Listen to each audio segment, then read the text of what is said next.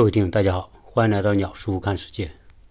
最近，因为我花比较多的时间在做和视频相关的一些内容，特别是呃，只要有时间，我都会在晚上的九点开通直播，视频直播。当然，这个视频直播是在那几个视频的平台上面，大家只要点开我的朋友圈，其实都可以看到我的相关的预告。前两天我聊了一些话题，还是引起很多家长的反响。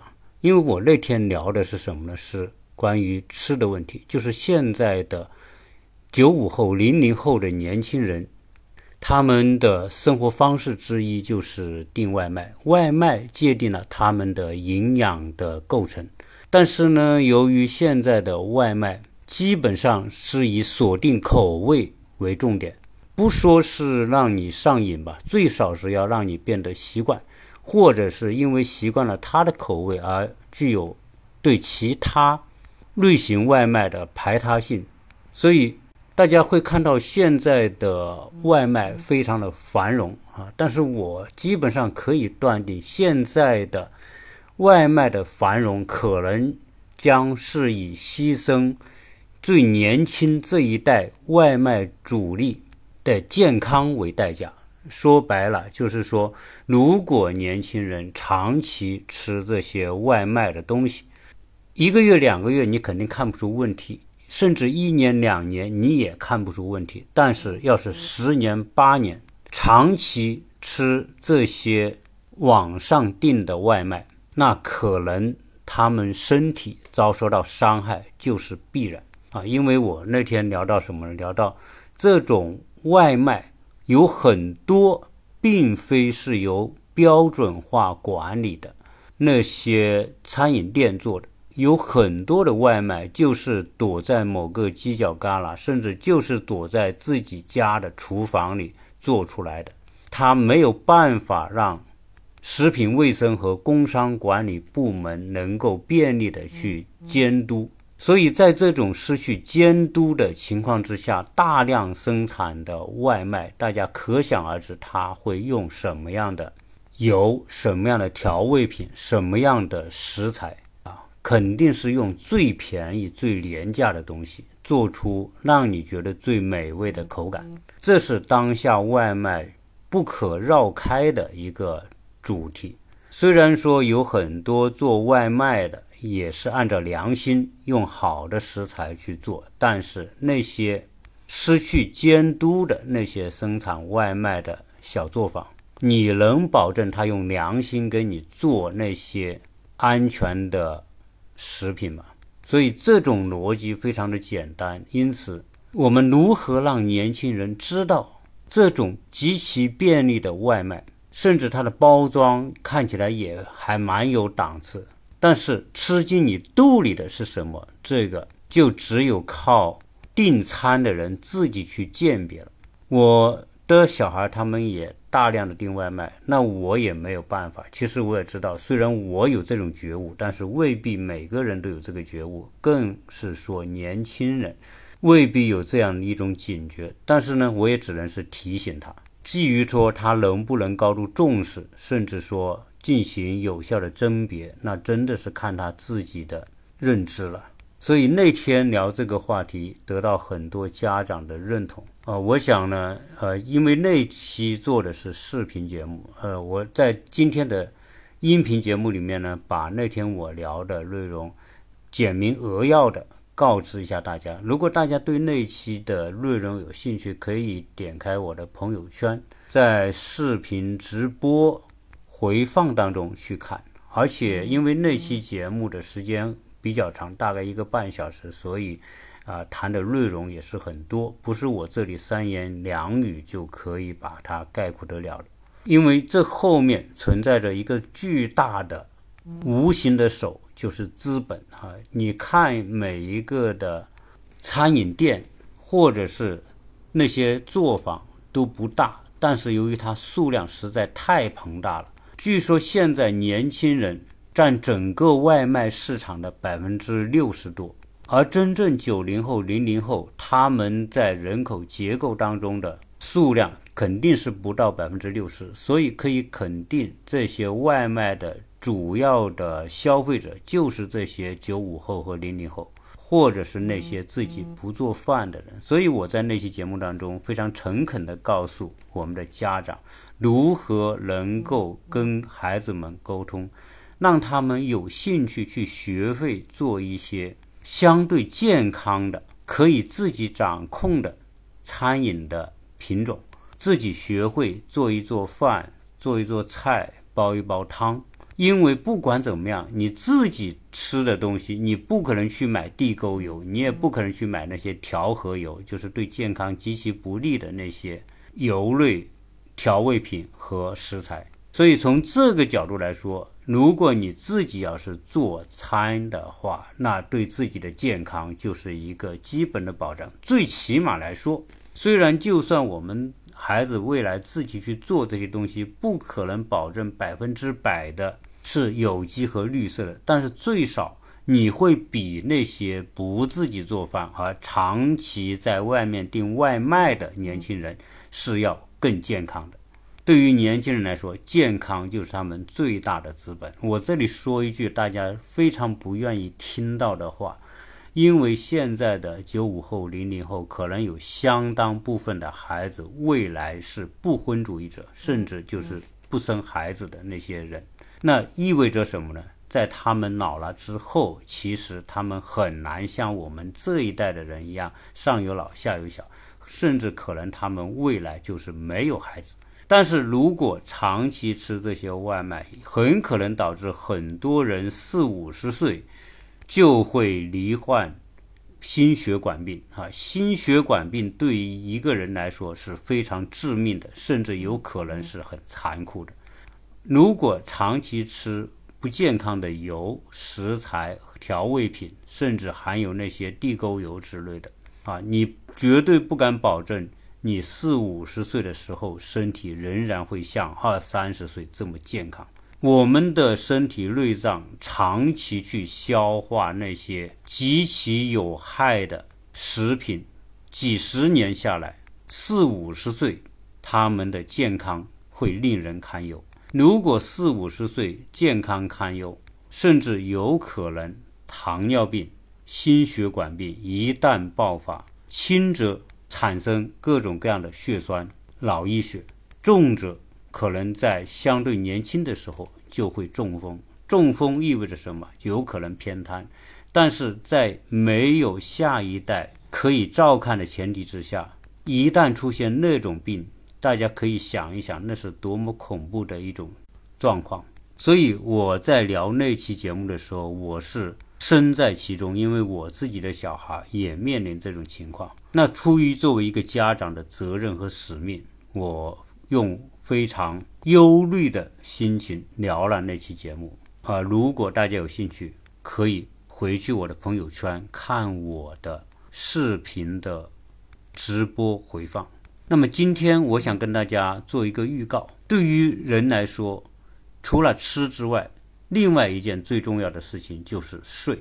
吃和睡是人类健康的两个基石。不管你其他怎么样，如果你能吃好，能睡好，那你的身体的状况一定会比其他人要强很多很多。所以今天呢，我想跟大家做的预告就是，今天晚上我的视频直播会聊到睡的问题。当然，睡也是一个像吃一样非常复杂的问题，但是呢。有些因素是自己可控的，我们尽可能的做一些比较科学、正确的选择，来使自己在睡的问题上能够相对的比较健康。因为睡牵涉到一种习惯，牵涉到每个人的身体状况、睡眠的好坏。那么另外一个就是我们人生当中花三分之一的时间会用在睡眠。而我们的睡眠是躺在一个床上，所以我们经常会说，你买的床多么好，其实并不重要，而你睡在一个什么样的床垫上才是最重要的。我们看到埃隆·马斯克，世界首富，其实他在很多地方睡眠的地方就是一个床垫，连床架都没有。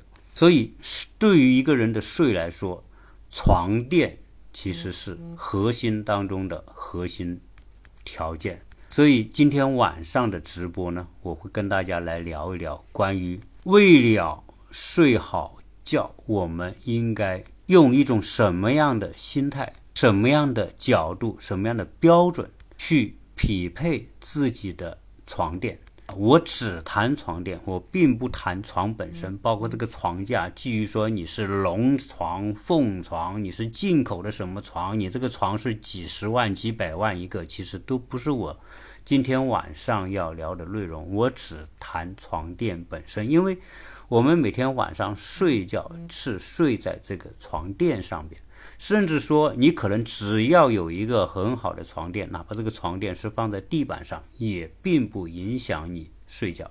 所以，床垫才是一个核心的选择。而现在，大家会知道市面上的床垫、床品五花八门，甚至我们也没有办法真的分辨该买一个什么样的床垫才是我们最应该的。对于我们的家人。很多人上有老下有小，都希望他们能够睡得好。但是我们每个人都不是睡眠专家，我们也不是寝具专家，所以我们买什么东西，只能是以我们的认知去选择一个我们认为还不错的床垫。但是由于我们认知的局限，所以往往会导致我们会受到很多商家宣传的影响。作为商家来说，他卖一个东西，肯定是从对他最有利的角度去出发。比如说，他尽可能的会让那些有消费能力的人买价格高的东西。所以，任何一个品牌在今天，基本上它都会出很多不同的品牌，然后呢，它会有不同的品质去涵盖不同层级的消费者。通过大量的宣传广告来改变和占有你的心智，建立你心中的选择标准。在去年，由于我的一个听友，他本身是专业做床垫的，而且他做床垫很奇怪，他没有自己的品牌，他只为一些大的厂做代加工。由于他的床垫做得非常的专业，非常的好，但是他不善于做品牌。因此，很多大的床垫品牌就找他代工。说到这里，其实大家会联想到什么？就是说，我们现在市面上，呃，用的相对较多的那个品牌叫苹果。当然，现在我们国内的华为啊，或者小米也做得很好。但是，毫无疑问，在全世界来说，覆盖面相对大的仍然是苹果。苹果。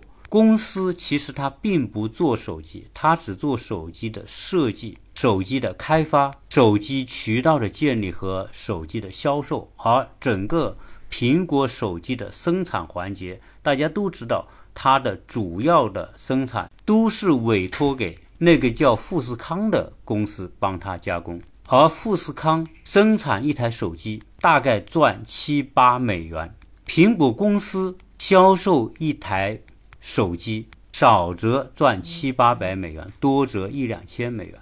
但是由于在整个手机产业链当中，苹果公司掌握了绝对的控制权，富士康你不可能拿着苹果的技术生产一个手机你自己去卖。所以，你虽然大家都知道苹果手机是富士康做的，但是你不可能去富士康去买到苹果手机。但是这种模式，除了手机之外，在很多其他的行业，比如说家具行业，则不是这样。基于我们今天想聊的核心的这个板块，比如说床垫，床垫它并不像手机那样是一个高关注度、更新很快，然后技术控制又很强的领域。所以，我们看到今天国内的床垫市场。就出现了两种分化，一种是以品牌运营为主的那些知名度很高的公司和品牌，而它的很多产品可能就是委托给第三方来代加工的。但是由于这个床垫本身它并不复杂到要多个领域的协作，所以基本上来说，很多的床垫就由那些大品牌直接委托给某一个厂，而这一个厂可以把床垫全部给它生产出来。但是呢，这个大型的代加工床垫厂，它除了给某一个品牌代加工，它还给另外的品牌代加工。所以相对来说，床垫的代加工的厂，它的很多的技术是带有通用性的，并非是垄断和独家的。比如说，以某一个老头品牌的那些三 D 无甲醛透气床垫，它的技术也是来自于欧洲，而这个老头品牌并不能够控制这个技术，所以这个代加工厂就可以为很多个厂做同一类的东西。基于这样一个情况和背景，所以有一次我在聊到这个话题的时候，正好跟我这个听友做了深度的沟通。而我觉得这是一件。比较值得分享的事情，就是这中间，以我个人来说，我认为睡眠是一件很重要的事情。而我们的很多听友年龄都是到了四五十岁，所以我就跟这个听友探讨到，有没有可能在不违反你和其他协作厂协议的前提之下，可不可以为我们的听友以团购的方式生产一些床垫？那这样一来，这种床垫的品质。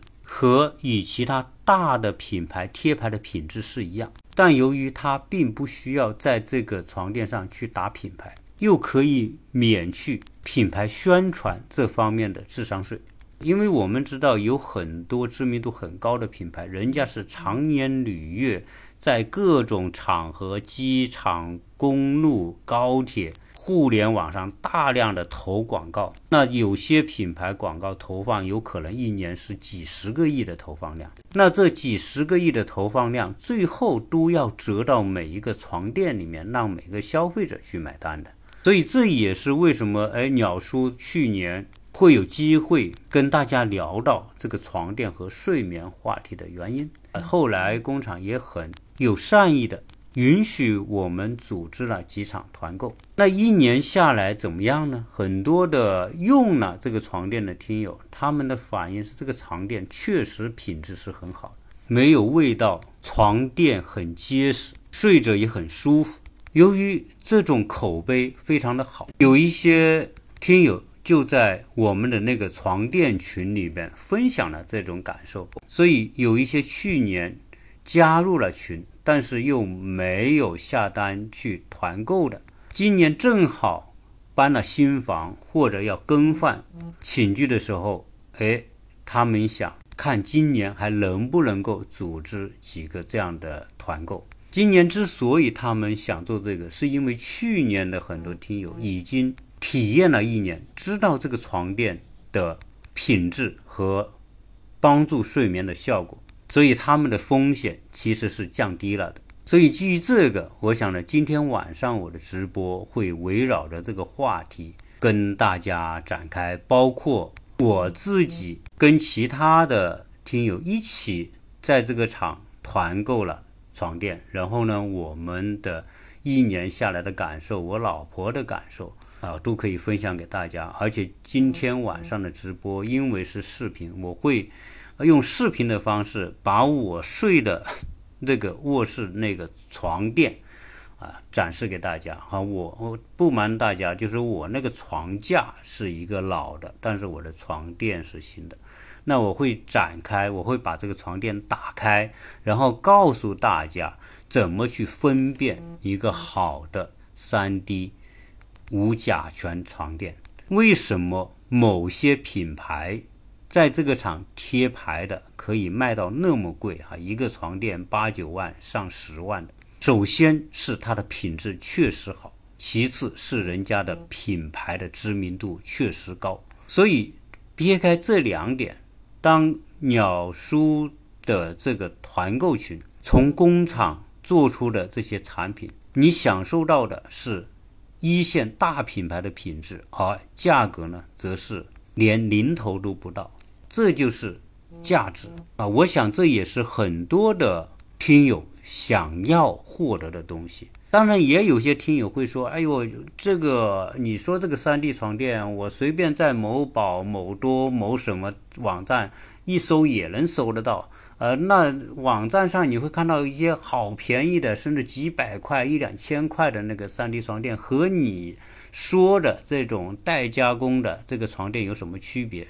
其实这个区别是显而易见的。大家会知道，要想把价格做得那么低，它只能是用廉价的原料，以廉价的方式，通过把外表做的跟那些大品牌一样，而里面则是非常低劣的碎料。只有通过这种方法，才可能把一个德国技术的 3D 床垫做到网上卖一千块、两千块。人家卖一两千块还得赚钱，你会想一想，他会用到什么样的材料？所以我们的消费者里面有一些，他只凭外表，因为他没有办法了解它的内幕，通过外表，再通过所谓的性价比。去求得一个自己消费上的心理平衡。至于最后你消费的是什么东西，可能连自己都不知道。那最少，鸟叔以我这么多年做人也好，做节目也好，最少我还是赢得了相当多听友的尊重。我会很珍惜这一份尊重，所以我想我推荐给大家提高睡眠的这个床垫，最少是货真价实。但我绝对不保证说我的这个团购的这个价格是市面上最便宜的。你买回去之后，你是享受市面上七八万、十几万那个床垫的睡眠效果。所以欢迎大家参加今天的直播，也可以加鸟叔的微信幺八六零七三幺八二零零来咨询相关的问题。在这样一个鱼目混杂的时代。在这样一个所有的商家都希望以最低的成本卖出最高价格的时代，鸟叔分享的这些内容，就是对大家这么多年支持我的一种回报，或者是一种额外的福利。正好因为我有这样的机会，可以让大家分享到这种福利。欢迎大家关注鸟叔看世界。在这个月的月底，我将去美国。所以我会继续分享我在美国的那些见闻，也欢迎大家继续关注我的节目，谢谢大家。